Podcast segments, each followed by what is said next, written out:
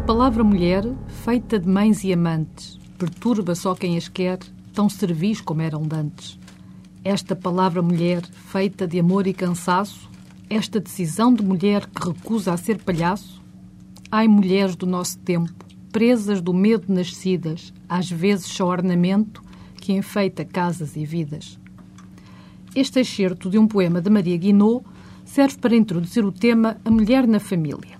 A família é, numa definição sociológica, um grupo caracterizado pela residência comum e pela cooperação de adultos de ambos os sexos e dos filhos que gerarem ou adotarem, e cujo papel principal é assegurar o equilíbrio socioafetivo dos seus membros. O modelo sociológico moderno da família não predetermina rigidamente os papéis familiares, e isto porque a função política e económica da família foi substituída pela comunhão de consumo, pela socialização e educação dos seus membros nucleares.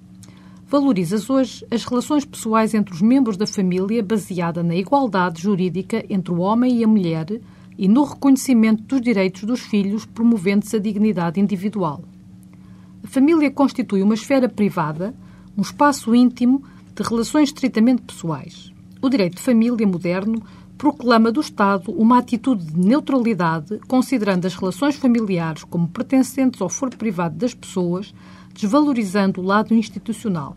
O legislador opta por conceitos jurídicos indeterminados, abstendo-se de regular pormenorizadamente a intimidade familiar, deixando aos membros da família a autorregulamentação das suas vidas, sendo que os papéis conjugais podem ser desempenhados, cada um deles, pela mulher ou pelo marido, conforme os cônjuges o entendam mais oportuno.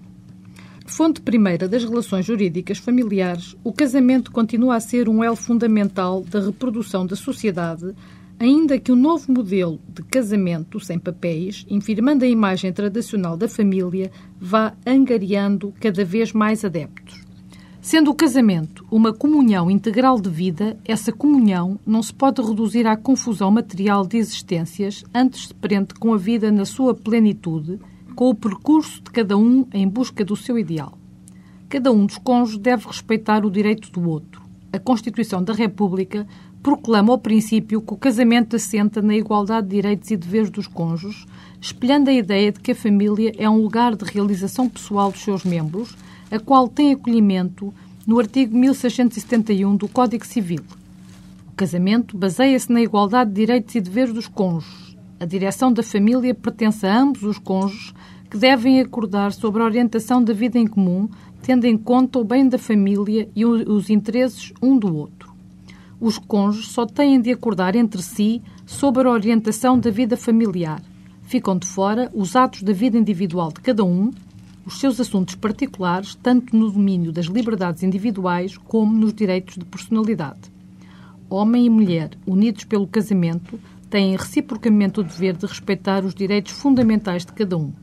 Impende sobre cada cônjuge o especial dever de respeitar os direitos individuais do outro. A ofensa dos direitos fundamentais, quando operada pelo outro cônjuge, merece um juízo de desvalor mais forte do que se for praticado por um estranho.